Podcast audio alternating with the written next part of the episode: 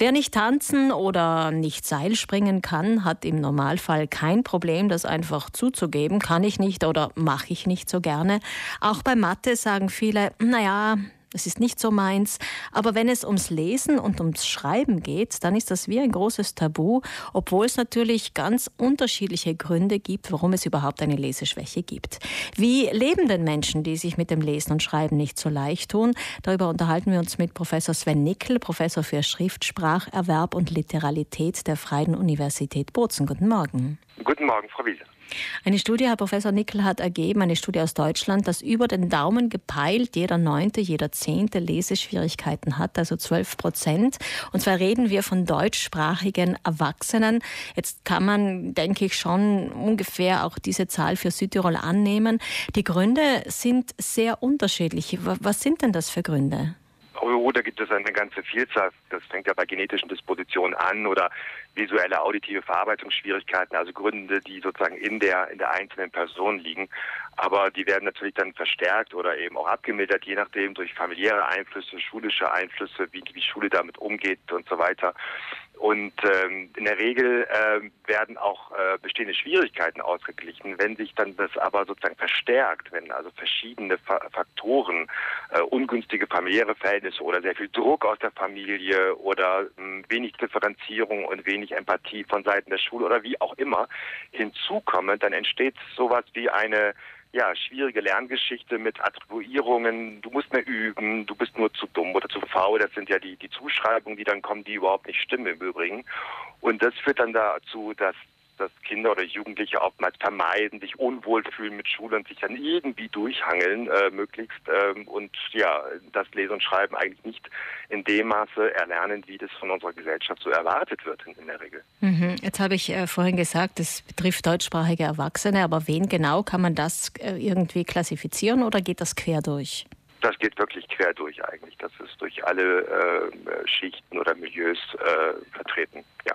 Und natürlich gibt es dann Vermeidungsverhalten, falls man mit dieser Leseschwäche oder mit einer Schreibschwäche konfrontiert ist. Mit der digitalen Welt, wo man ja durchaus auch vieles über Videos oder über Podcasts mitbekommen kann, übers Radio zum Beispiel auch Nachrichten oder Informationen, hat sich wahrscheinlich diese diese, haben sich diese Schwierigkeiten nochmals verändert, aber das Ganze ist ein zweischneidiges Schwert. Sie sagen es, das ist sicherlich äh, nicht so ganz eindeutig zu beantworten. Zum einen ist es eine Erleichterung, was ich schon gerade sagen. Es gibt eine Rechtschreibkorrektur bei Word. Äh, es gibt eine Vorlesefunktion. Ich kann mir Texte vorlesen lassen. Ich kann Wissen äh, mir aneignen, indem ich Podcasts höre. Oder ich kann mir Geschichten, wenn ich so eine, sozusagen narrative Geschichten mag, höre ich mir Hörbücher an. Das kann ich alles über die digitalen Möglichkeiten heutzutage ganz anders mir herholen. Überhaupt lesen die Menschen mehr, seit es das Internet gibt, weil eben Wissen viel leichter zugänglich ist, als das früher so war. Eine zweite Ebene wären die Lernhilfen. Es gibt natürlich sehr, sehr gute Lern-Apps, äh, die mir beim Lernen helfen oder ich sage nur Erklärvideos, wo also äh, sehr komplexe Inhalte äh, über sprachlich kommentierte audiovisuelle Informationen sehr gut erklärt werden, viel besser, als ich das aus Texten bisher verstanden habe vielleicht. Andererseits ähm, haben wir natürlich aber auch die, die, das, das Phänomen, dass äh, die Digitalität in bestimmten Bereichen, ich sage nur digitale Ansuchen und Anträge etc., Formulare über irgendwelche Portale, ähm, da wird es dringend gebraucht. Und äh, für diese digitale Grundkompetenz äh, oder Grundbildung, digitale Grundbildung, da ist die Lesekompetenz, die, die sprachliche Grundbildung wiederum eine, ähm, eine Voraussetzung, ein Einstiegstor. Wer also über geringere Lese- und äh, oder Rechtschreibkompetenzen verfügt, der hat sicherlich auch Schwierigkeiten, solche digitalen Portale zu bedienen. Und wir haben gerade von Ihnen gehört, dass die Gründe dafür sehr unterschiedlich sind. Sie sind aber natürlich mit Vorurteilen verbunden und deswegen ist das Ganze ein Tabu an sich und manchmal eben auch mit Scham behaftet. Und das Ganze hat auch konkrete Auswirkungen im Alltag, weil man eben Vermeidungsstrategien entwickelt, weil man, ich weiß nicht, vielleicht im Restaurant einfach mitbestellt oder die Karte zu lesen, selbst zu lesen, weil es eben schwierig ist. Aber wann entsteht das Bedürfnis, das zu ändern? Das ist sehr unterschiedlich. Also von diesen geschätzten äh, 10, 12 Prozent oder so, das ist ja nur eine Peilung mehr oder weniger, die man nicht so weiteres übertragen kann, aber so ungefähr kommt das schon hin, weil die Zahlen sind ja weltweit ähnlich und dann wird das auch für Südtirol zutreffen. Ähm, viele von diesen Menschen haben sich ganz gut eingerichtet. Man kann eigentlich ganz gut auch mit, mit den bestehenden Leser- und Schreibkompetenzen leben. Es ist ja nicht so, dass die Menschen überhaupt nicht lesen und schreiben können. Das ist ja ein völliges Vorurteil. Sondern sie, sie sind unsicher, sie machen vielleicht viele Rechtschreibfehler, sie lesen langsam oder verstehen komplexere Texte nicht so gut und so weiter da ist es nicht so, dass jetzt alle äh, plötzlich ihr Leben verändern möchten. Aber manchmal gibt es so einschneidende Erlebnisse im Leben, beispielsweise eine Beförderung, wo ich in eine neue Rolle komme, wo ich dann plötzlich mehr lesen muss oder mir mehr Texte aneignen muss, mehr schreiben muss. Oder die Geburt eines Kindes, wo ich dann den Wunsch habe, meinem Kind dann mal vorzulesen oder bei Schulaufgaben helfen zu wollen. Da gibt es dann schon das Bedürfnis, Mensch, ich würde gerne irgendwie jetzt auch noch mal einen Anlauf nehmen und mich da ein bisschen verbessern. Dazu kommt aber noch, das muss man an dieser Stelle vielleicht auch erwähnen, dass Deutsch eine besonders schwierige Sprache ist, wenn es zum Beispiel um Gesetzestexte oder um Sachtexte geht. Also prinzipiell wäre es vielleicht generell für unsere Gesellschaft eine gute Idee, wenn wir mehr in leichter Sprache formulieren würden.